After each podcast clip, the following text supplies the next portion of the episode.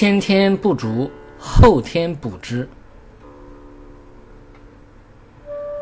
人的品格修养，不是生下来就会完美的。没有经过一番教育，修养是很难完美的。哪怕经过了教育，每个人的资质不同，也不一定达到完美。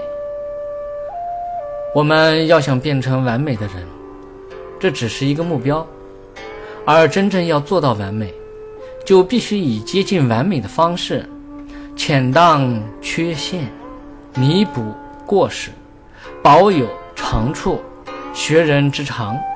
只有这样，我们才有机会从当下做到接近高尚，在日积月累中接近高尚，最后。成为高尚的人，先天不足，后天补之，这是自古以来颠扑不破的真理。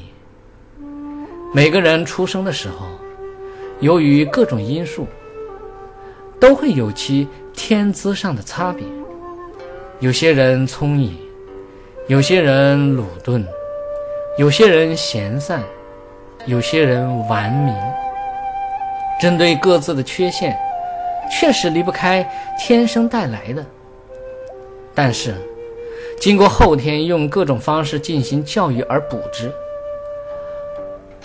创造培养综合素质的环境和氛围，以种种方式去做、去影响，人的缺陷就容易弥补，先天之不足就会慢慢被补足。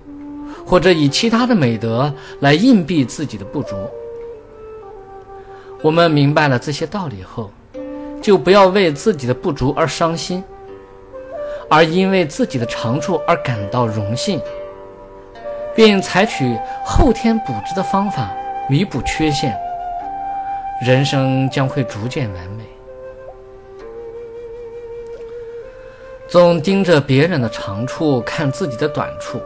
内心就会自卑，选择消极不思进取，总盯着别人的短处看自己的长处，内心就会骄傲自满，最终而成为自己的短处。看别人的短处和长处，只是对自身的一种参考，不应该抱有情绪看人短长，这样不利于培养自身的素养。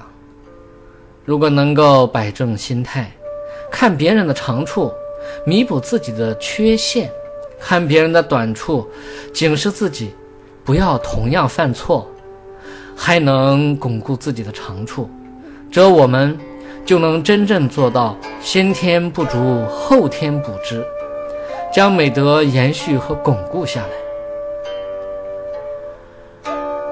看人容易，看己难。哲取信仰，完全是发自内心去哲取的。不懂得反省自己，不懂得以正确的方式看待自己，我们就无法正确的提高自己。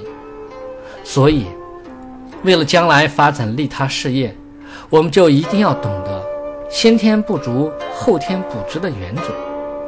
为了信仰，方能思进取，做勤奋，事业和人品方能接近于完美。